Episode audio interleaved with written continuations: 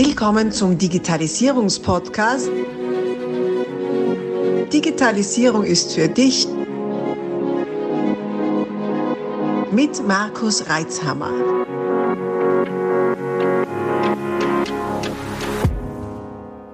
Das ist der vierte Teil dieses spannenden Interviews. Solltest du die vorigen Teile noch nicht gehört haben, stoppe am besten jetzt, geh zurück, um auch keine Inhalte zu verpassen. Ansonsten wünsche ich dir viel Freude mit Teil 4. Ja. Weil, wenn wir jetzt so schauen in die diversen Blasen, welche Medien wir auch immer nehmen, scheint mir, dass manche Kritik mit Beleidigung verwechseln. Ja. Äh, und andere runterputten, verwechseln und selber eigentlich nicht wirklich konstruktiv was beitragen. Und ich denke, da ist ein Riesenhebel drin, wenn es uns gelänge als Gesellschaft, dieses konstruktive und wertschätzende Kritisieren äh, als äh, Kulturwerkzeug wieder zu erkennen. Ja, ich bleibe gleich beim Ihrem letzten Satz stehen und kann nur dreimal Ja sagen. So ist es. Es wird auch die Zukunft der Menschheit eigentlich eines der wesentlichen zwei, sage ich jetzt einmal, zwei Skills sein, die wir höher entwickeln müssen, um als Gesellschaft äh, nicht nur höher zu kommen, sondern zuerst einmal zu überleben und dann gewalt mhm. höher zu kommen. Ja?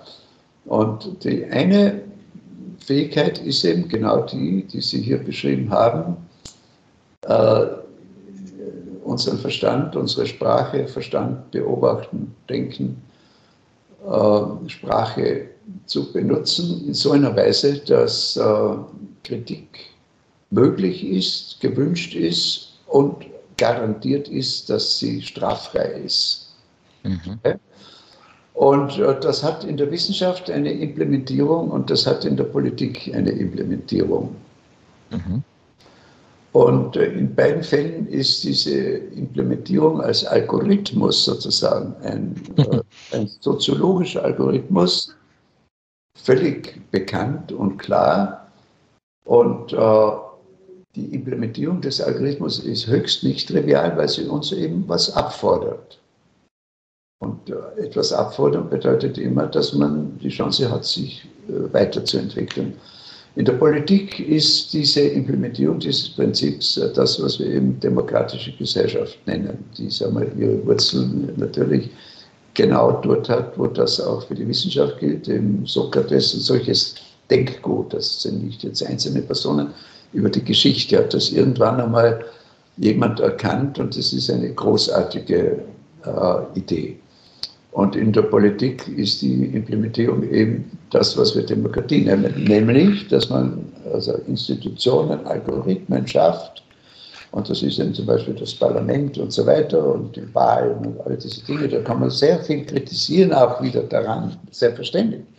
Aber im Prinzip ist äh, das, der Algorithmus ist etabliert und der heißt eben so, man darf jeder sagen, was er will. Also man kann sagen, der, weiß ich, dieser Präsident oder der Minister und so weiter ist ein Trottel oder meine, natürlich, ob man es so, so äh, achtlos, lieblos ausdrückt, ist eine andere Frage, ist eine Geschmacksfrage. Und da wäre es sehr gut, auch das zu lernen, dass man Kritik so anbringt, dass man nicht in die unterste Schublade greift und gleich den noch verdächtigt, mhm. was das für ein schlechter Mensch ist, nur weil er eine ja, andere. Eben menschlich auch abwerten. Ja, ja also das, das ist eine menschliche Abwertung. Menschliche, nicht? Ja, aber jetzt ist mhm. der Algorithmus selber, der ist bekannt und der, wenn er funktioniert, ist eine ganz super Sache, die wirklich uns sehr viel weitergebracht hat, nämlich, dass eben jeder mal erst einmal sagen darf, äh, denken darf, sagen darf, ausdrücken, was er will über jeden beliebigen Gegenstand. Und zweitens, dass dann auch äh, dafür Sorge getragen wird, dass weder der Einzelne, äh, also noch, dass er weder als Einzelner, noch wenn er jetzt zum Beispiel für irgendeine Gemeinschaft, Partei oder irgendwas tätig ist, dass er äh, dafür bestraft werden kann, wenn er diese oder jene Meinung zum Ausdruck bringt. Und da kann man aus meiner Sicht nicht radikal genug sein, auch wenn es einem nicht passt. Und da wäre ich selber noch sehr viel liberaler, als das da dort passiert.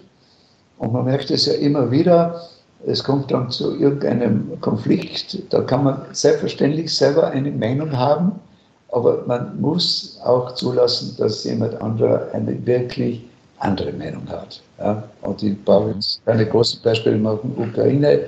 Und natürlich äh, stehe ich selber irgendwo auf einer Seite, obwohl ich äh, in Russland gearbeitet habe als Forscher und die Mentalität kenne und so weiter. Und ich habe ukrainische Studenten und so weiter. Natürlich habe ich aber trotzdem, man muss auch noch zulassen, dass jemand auch sagen kann, jawohl, es war damals falsch, wie man, äh, weiß ich, Putin behandelt hat, über den man auch so, so denkt, aber es darf jemand noch sagen. Mhm. Mhm.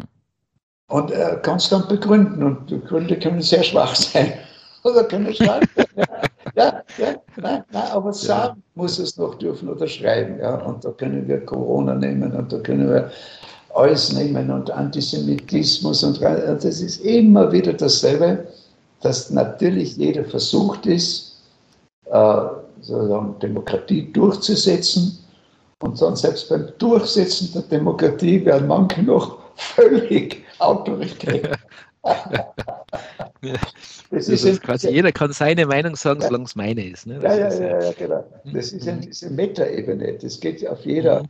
Metaebene wieder. Selbst bei der Beurteilung der Demokratie muss es, darf es keine Schranken geben. So, das ist die politische Seite dieses äh, fundamentalen Konzepts der straffreien Kritik. Und in der Wissenschaft wurde der Algorithmus vor ungefähr 300 Jahren, nicht länger, also erst vor 300 Jahren, ungefähr 56 wurde das von einem Club von Wissenschaftlern, die damals das betrieben haben, was man eben heute Wissenschaft nennt, so Physik und Mathematik und so weiter. Die haben sich in London getroffen und haben eine Art Magna Charta festgelegt, was ist Wissenschaft in Zukunft. Und bis zu diesem Zeitpunkt, ich übertreibe immer ein bisschen, weil es so klar, wenn man dann die Dokumente liest, war es den Leuten damals noch gar nicht. Aber aus heutiger Sicht kann man ganz klar sehen, bis dahin und für viele Leute heute noch ist Wissenschaft ein Kodex von Inhalten. Das ist Wissenschaft, das ist Wissenschaft. Und äh, äh, Impfen ist gut und das ist Wissenschaft. Und äh, mhm. Äh, das äh, Krankenfeld funktioniert so und das ist, das, ist, das ist die Wissenschaft. Und wer was anderes sagt, äh, das ist nicht wissenschaftlich. Mhm. Aber der große Fortschritt war der, wo man erkannt hat, dass Wissenschaft nicht ein Inhalt ist, sondern eine Methode. Und der Inhalt kann sich ändern und der wird auch ständig erweitert, vertieft, manches weggeschnitten, manches also wirklich als blöd erkannt und so. Das Ganze entwickelt sich, okay? Also der Inhalt ist, kann man nicht sagen, das ist Wissenschaft inhaltlich und das nicht. Natürlich zu 90 Prozent, aber, aber der wesentliche Fortschritt war, dass man erkannt hat, dass Wissenschaft eine Methode ist. Und zwar welche Methode? Dass jemand durch Beobachten, Denken und Handeln, das sind die drei Grundfunktionen der Interaktion mit der Welt, zu irgendeiner Erkenntnis oder irgendeiner Methode kommt und sagt, ja, ich glaube, das ist so. Und das war bisher nicht bekannt und ich glaube, das ist so. Also die, wenn ich den Kugelschreiber runterfallen lasse und da mal messe von einem Meter, dann von zehn Meter, dann von 100 Meter. Ja, ich glaube, das geht mit dem Quadrat der Zeit, wird der Weg länger. Ich glaube, das ist, ja.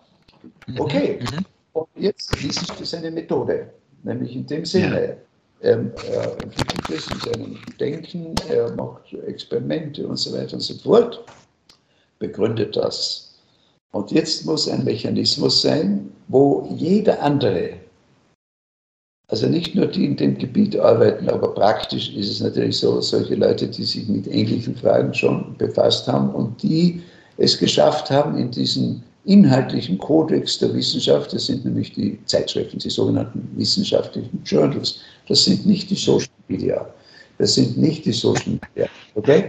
Nein, ja. Das ist nicht Wikipedia und das ist auch nicht Facebook und das ist auch nicht Diktator oder gesagt, sondern das gibt gewisse wissenschaftliche Zeitschriften und da gibt es gewisse Leute, die dort schon mal was untergebracht haben.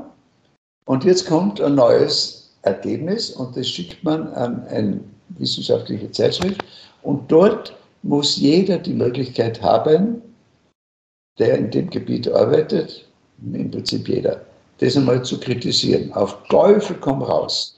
Also da kann dann sein, dass der sagt, das ist äh, ein Verbrecher, der das da macht, der will das nur äh, für den Ukraine-Krieg. Und der andere kommt und sagt, na, da ist ja ein Fehler in der Gleichung. Und der dritte sagt, na, der hat ja die Daten gefälscht und der vierte sagt, es ist schlecht geschrieben und der fünfte sagt, ja, der äh, berücksichtigt ja gar nicht, dass das in Japan alles schon erfunden wurde. Also kann jeder kritisieren, was er will. Und dieser Prozess ist eben sogar algorithmisiert, indem jede Zeitschrift, und ich weiß, wie das funktioniert, weil ich es selber eine Zeitschrift aufgebaut und geleitet habe und natürlich selber publiziert habe. Und das muss auch jeder Wissenschaftler wissen, man schickt es dorthin und das wird dann an natürlich nicht hunderte andere geschickt, weil das einfach die Zeit nicht ist, aber drei, vier andere, die in dem Gebiet schon einen Namen gemacht haben, die können kritisieren, so viel sie wollen. Ihr Name wird dem Autor nicht mitgeteilt. Ja, das ist eben das Straffreie. Der Autor kann sich nicht rächen. Ja, ja. Und jetzt ist er konfrontiert, der Autor, mit den Kommentaren der Kollegen, unter Anführungszeichen, die er zum Teil gar nicht mag, die ihn nicht mögen. Mhm. Okay, der eine. Mit, mit Konkurrenten eigentlich, ne? Ja, ja in, also beides in Zeitschriften und in, in also sie sagen Konkurrenten. Ja, ja. Konkurrenten, ja, ja die, die ja, wollen ja, vielleicht da, da der Erste sein. Nicht? Ja. genau. Und das kann ein Student von mir sein, ja, der jetzt meine Arbeit kriegt und dann mal sich ordentlich da auslässt und was das für ein Blödsinn ist und so weiter. Das schreibt er schon wieder den alten Schmalen und so kann das sein. Ja? Und dann, äh, ja, und dann kommt es zurück und der Autor muss darauf eingehen und muss das begründen, warum. Und dann sozusagen, wenn die Begründung gut ist, es kann einige Male hin und her gehen, dann ist das sozusagen gereinigt durch den Mechanismus der straffreien Kritik. Das kann inhaltlich immer noch falsch sein. Wir kann immer noch, es gibt keine letzte Instanz für die Wahrheit. Es gibt sozusagen, in Anführungszeichen, keinen Papst für die wissenschaftliche Wahrheit. Es ist ein Prozess. Aber dieser einfache Mechanismus, er ist genial. Den kann man selber wieder kritisieren und er wird auch kritisiert. Und er, er garantiert nie hundertprozentige Wahrheit. Aber es ist immerhin ein so großer Fortschritt gegenüber dem, was vorher und das ist eben die Implementierung dieses Grundprinzips der straffreien Kritik in der Wissenschaft. Und das hat uns in den letzten 300 Jahren unheimlich weit nach vorne gebracht. Unabhängig, von welchem Land der Wissenschaftler ist, ob das ein Mann oder Frau ist, ob das äh, welche religiöse Ausrichtung der hat und so weiter, Geschmack, Position, ja. ob das ein Student ist, Professor ist und so weiter. Und das ist eben, sind die zwei Ausprägungen dieses Grundprinzips und das ist für mich Europa und das ist das, was ich glaube, dass Europa äh, sehr wohl beitragen kann zur Gestaltung der Welt in der Zukunft. Weil wenn Sie jetzt das vergleichen mit dem Zustand der Welt, ja, wie viele mhm. Länder gibt es, wo es wirklich eine Demokratie gibt? Und da können wir uns in Österreich noch äh, gesegnet betrachten. Natürlich können wir schimpfen über Regierung und alles und alles, aber wir haben immerhin noch diesen Mechanismus ist intakt. Auch wenn sie ja. befetzen und das nicht angenehm ist zum Zuschauen. Aber es ist intakt und dann können sie durch die Welt durchgehen. Und leider hat man das Gefühl, es werden immer weniger Länder, wo das gesehen wird, wie wichtig das ist, das zu implementieren, Demokratie zu implementieren. Es werden immer mehr, wo das ganz brutal entweder für, für äh, Businesszwecke wie in, in China nicht? oder mhm. eben für Macht, einfach Macht, Macht, Macht, völlig ausgehebelt wird und äh, äh, Brasilien und äh, man hat das Gefühl, es wird immer schlimmer. Und zwar deswegen auch, weil wir in unseren Bildungsinstitutionen da jetzt ja immer mehr Stoff und immer schneller soll das Ganze rein und, und so, die Skills und, und so. so. Und diese fundamentalen Grundprinzipien, da fährt einer, zum Beispiel wenn er an der Uni geht, kaum jemals, kaum jemals, dass man überhaupt über die Frage redet, was ist denn das, was wir hier machen? Warum ist, das nicht, warum ist das nicht Facebook? Warum machen wir nicht alles einfach? ja. der Uni brauchen wir, brauchen wir gar nichts bauen. Wir schenken jedem einen Laptop und das macht er Facebook. Und Wikipedia. Machen ein Portal dazu und gut. Ja, der Fall ist erledigt. Ja? ja. ja. Das, das, das passt jetzt zu einer Frage, die sich, die sich mir aufträgt, ist, weil eigentlich braucht man ja schon ein dickes Fell. Nicht? Also das ist ja, glaube ich, auch das Thema, ja. wo viele Konfl also Kritik dann Konflikt wird, wenn das, äh, ja. wenn es eine gewisse Grenze überschreitet und sich der Kritisierte dann persönlich angegriffen fühlt und so weiter und dann rund um sich schlagen beginnt. Und ich wollte fragen, inwiefern werden denn die, die Forschenden, die in dem Fall auch Studenten darauf vorbereitet, dass da die Watschen von links und rechts dann daherfliegen. Ja, das ja, muss man aushalten. Ja, meiner Weise viel zu wenig, äh, viel zu wenig. Man schlittert da mehr oder weniger rein, äh, hat vielleicht die ersten Arbeiten sogar schon geschrieben, aber weiß gar nicht, wie das Prinzip eigentlich ist. Ja? Und was auch ein Unterschied ist zwischen dem, dass man in Wikipedia einen Aufsatz schreibt oder in Facebook oder in YouTube macht, ein Video macht und welcher Unterschied zu dem ist, dass man eben in einer wissenschaftlichen Konferenz oder in einem Journal äh, es schafft, dass man da durch die Kritik durchkommt. Ja. Und es ist halt, bräuchte gar nicht so viel, aber ich stelle das immer wieder fest, dass das kaum an einer Universität äh, äh wirklich äh, unterrichtet wird. Ja, und man das dann, mhm. dann erklärt und vor allem sagt, also ich sage, habe einen eigenen Kurs, 40 äh, Jahre, seit 40 Jahren, der heißt Thinking, Speaking, Writing. Also wie denkt man, wie spricht man und wie schreibt man. Und da kommt der ganze Wissenschaftsprozess auch äh, rein. Und da sage ich immer eine wesentliche Frage, äh, bevor ich erkläre, was dieser, man nennt es Anonymous Refereeing Process ist, mhm. sage ich immer, was macht ihr, wenn ihr eine Arbeit geschrieben habt und ihr kriegt eine Kritik zurück? Die ärgerlich ist. Oder gar eine Reject, wo drin steht, na, das nehmen wir nicht an, weil und dann. Manchmal steht gar kein Weil, was sehr schlecht ist. Ja? Da, verstehen ja. die, da verstehen die Referees ihr eigenes Wissenschaftskonzept nicht. Ja? Die meinen, das genügt, wenn ich sage, na, das ist, das ist zu schwach für eine Zeitschrift, das ist natürlich ganz schlecht, sondern ordentlicher Referee sagt dann, weil da ist ein Denkfehler mhm. hier, ein Denkfehler hier, da werden diese Daten nicht berücksichtigt. Ich vermute, Sie haben diese Daten gefälscht, nämlich weil und so weiter. Also das ist ein ganzer Report, der begründet, warum Re Reject. Dann kann das für den, dann sage ich eben zu den Studenten, was macht ihr, wenn ihr sowas kriegt? Okay? Und dann kommt alles Mögliche, ich zeige den an oder und ich sage. Fahre da hin. Ja, und ich sage richtig, richtige Antwort unter Anführungszeichen, richtige Antwort, ich bedanke mich. Ja. Mhm. Okay, ich bedanke mich. Ja. Denn, denn dieses anonyme äh, Kritisieren hat auch die Möglichkeit in sich, dass ein einer mal die Wahrheit wirklich ins Gesicht sagt. Das muss, kann noch immer höflich sein, sollte auch höflich sein.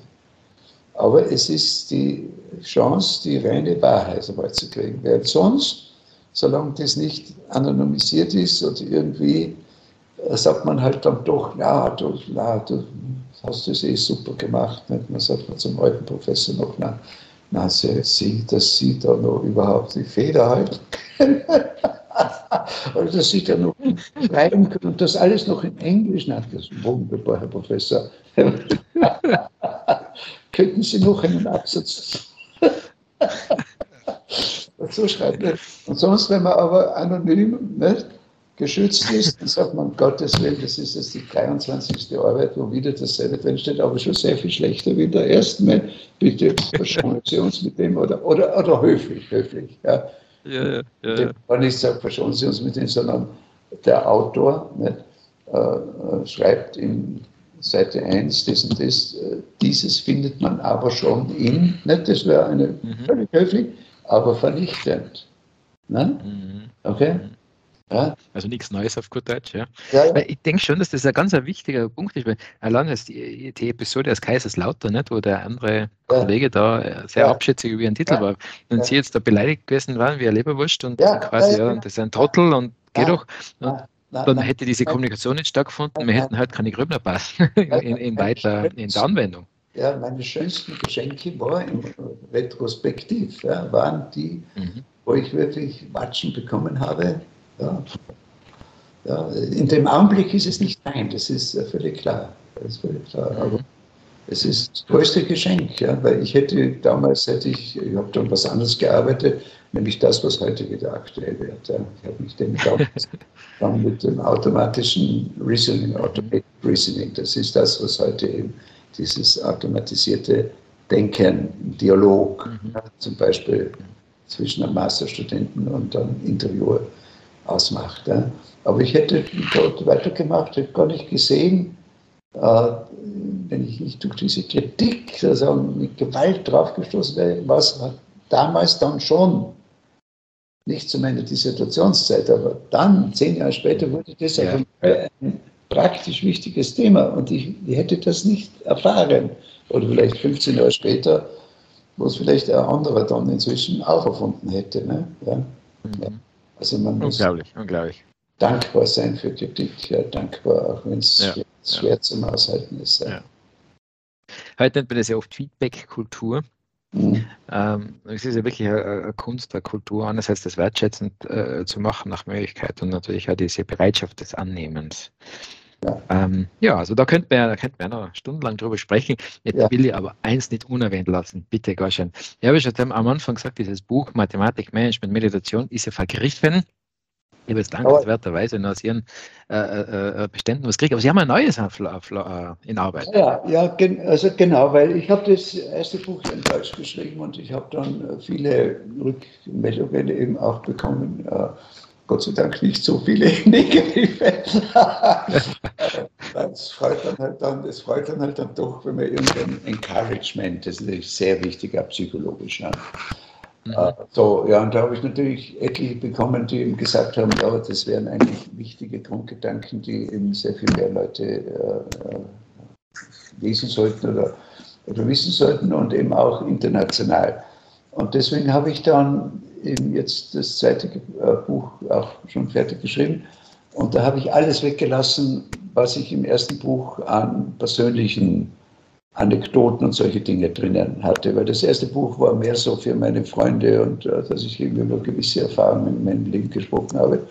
Aber im zweiten Buch möchte ich mich konzentrieren auf die allgemeinen zwei wesentlichen Messages, die ich äh, für die Welt habe.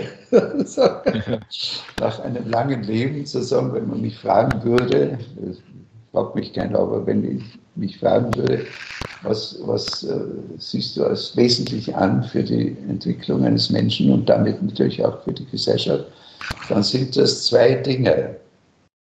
Fast trivial, aber halt dann doch nicht so trivial. Das eine ist das, äh, verfeinere dein Denken. Die Kunst des Denkens und Denken hängt zusammen, beobachten, denken, handeln, beobachten, denken. Verfeinere die Kunst, wie du mit der Außenwelt, der Realität umgehst, wie man die Natur intellektuell verstehen kann und wie man in der Natur effektiv und sinnvoll handelt. So, das ist der intellektuelle Approach zum Leben. Und äh, ich fasse den zusammen, verfeinere dein Denken durch ständige Übung. Und da gibt es nach oben keine Grenze in der Verfeinerung. Okay? Aber das ist eben nicht ausreichend für ein glückliches und erfülltes Leben und vor allem deswegen auch nicht, weil wir sehen, dass wenn wir als Einzelner und als Menschheit nur intellektuell vorgehen, werden wir zwar immer besser in den Technologien, das heißt, wir können mit immer weniger Knopfdruck wahnsinnige Wirkungen in der Natur erzielen, und zwar auch solche und gerade mehr und mehr solche, die die Natur so zerstören, dass wir mit unserem Body, der sich ja nicht ändert, also wir können mhm. Chat GPT und Jut GPT und was ich noch alles erfinden, unser Körper ändert sich nicht. Wir essen noch mit denselben Zähnen und das Verdauungssystem hat sich über 20.000 Jahren im Wesentlichen nicht geändert und so weiter und so weiter. Und wenn wir jetzt die Außenwelt ändern, die, die physisch-biologische, mhm. in so drastischer Weise, dass man keine Vögel mehr hört und keine Schmetterlinge und natürlich die ganzen Mist, den wir essen und so weiter und so weiter und äh, dann ist und die Luft, die wir atmen und so weiter, dann wird das nicht mehr lange dauern und wir fahren gegen die Wand. Also das ist mhm. allein zu wenig. Das heißt, meine zweite Message nach einem langen Leben ist die, verfeinere die Kunst des Nichtdenkens. Mhm. Was ich damit meine, ist, verfeinere die Kunst des Nichtbeobachtens, Nichtdenkens, Nichthandelns. Und das nennt man seit alters her, hat viele verschiedene Namen, man nennt das Meditation. Das eine ist Wissenschaft, das andere ist Meditation. Und was ist Meditation? Das sind Techniken, mit denen es kurzzeitig oder andeutungsweise gelingt, dass man diesen wahnsinnigen Hamsterrad von Beobachten, Denken, Handeln und dann gleich wieder nächste Beobachtung, Handeln, weiter, weiter, weiter, dass er aus diesem Handeln kurzzeitig in die Stille kommt. Und da meint man, und was hat man davon? Wer regelmäßig in der Stille des Bewusstseins sich befindet, wo es weder Denken noch äh, Handeln noch Beobachten und auch kein Urteilen und so weiter gibt. Ja. Wenn man in diesem Zustand regelmäßig ist, dann hat man eine ganz andere Intuition für die Natur. Das ist kein wissenschaftliches Verstehen. Da weiß man dann nachher nicht, was ein Quantencomputer ist. Man weiß auch nicht, was Quanten sind. Ist aber völlig wurscht in diesem Augenblick, mhm. weil da ist mit der Natur intuitiv völlig eins und weiß, was tut mir und der Natur gut, weil es ist dasselbe. Und diese Erfahrung ist genauso wichtig wie die andere, dass man eben sehr wohl das Denkbeobachtungsskills gewaltig verfeinert. Ja. Und das ist mein Vorschlag an die Welt sozusagen und an jeden Einzelnen verfeinere dein Denken und das ist eben alles. Es ist der Job, das ist, wie man sich sozial verhält, wie man, wie man arbeitet, wie man organisiert, wie man managt, wie man forscht und so weiter. Und äh, wie man politisch agiert und all das, das ist alles dort. Und, und, wie man musiziert und alle diese Dinge, wie man Kunst betreibt und alle diese Dinge. Und das andere ist die ungeheure äh, die ungeheure Gabe, also das ungeheure Geschenk, dass das Bewusstsein eine Möglichkeit hat, diesen Prozess jederzeit zu stoppen und still werden zu lassen. Und wer das eben praktiziert regelmäßig und wozu ich eben sehr einlade, dann äh, weiß man intuitiv, ohne lange zu denken, was tut der Natur gut und was tut nicht gut, was tut mir selber gut, was tut mir nicht gut. Erstens, zweitens, man hat auch die Gelassenheit, viele Dinge wegzulassen, von denen man in diesem ständigen Zyklus drinnen meint, ja, das ist unbedingt, also das muss sein und das muss sein. Es muss so viel nicht sein. Ja? Ja? Und umgekehrt dann das, wo man aus der Intuition heraus sich vorstellt, da kann ich einen positiven Beitrag machen. Da könnte ich jetzt eigentlich für die Gesellschaft und für mich einen positiven Beitrag machen. Dann ist in dieser Stille so viel äh, Klarheit geschaffen und Energie sozusagen fokussiert, dass man dann sehr konzentriert und effizient denken, beobachten, handeln kann. Okay? Das sind die zwei Dinge, die ich hier empfehle, als den äh, Sukkus meines Lebens sozusagen, die sind zwar diametral entgegengesetzt, das ist genau das Gegenteil. Also da soll man nicht schauen, irgendeinen Kompromiss so ein bisschen meditativ forschen. Nein, nein, nein. Oder auf die Eingebung warten. Ja, oder forschend meditieren. Ja, ja, Oder ich meditiere, damit ich heute einen Einfall habe. Nein, nein, nein, nein, nein. Diametral.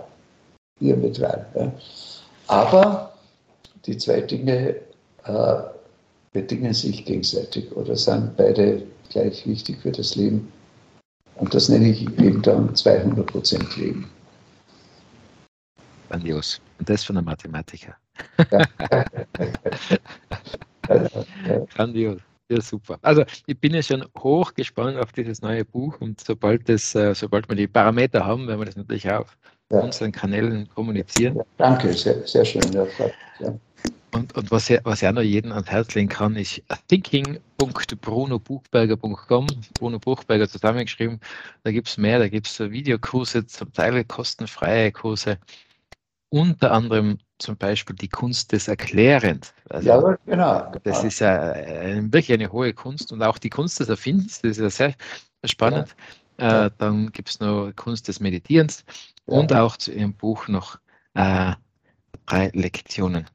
Ja, also wirklich. Äh, wirklich äh, das ist jetzt äh, faktisch verkauft, ja. Genau, ja, da gibt es einen, einen Kurs noch dazu. Ähm, kann man sich, das ist bei kostenlose Videokurse und Videovorträge, kann man sich dann eine Zusammenfassung geben lassen. Ja. Und äh, um zu sehen, was man verpasst hat. Ne? Ja, ja.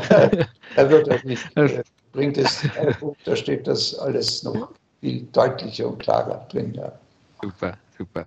Mein Gott, also gefühlt kann man, also ich zumindest kann nur den ganzen Tag mit ihnen ratschen. Äh, so erfüllend und inspirierend.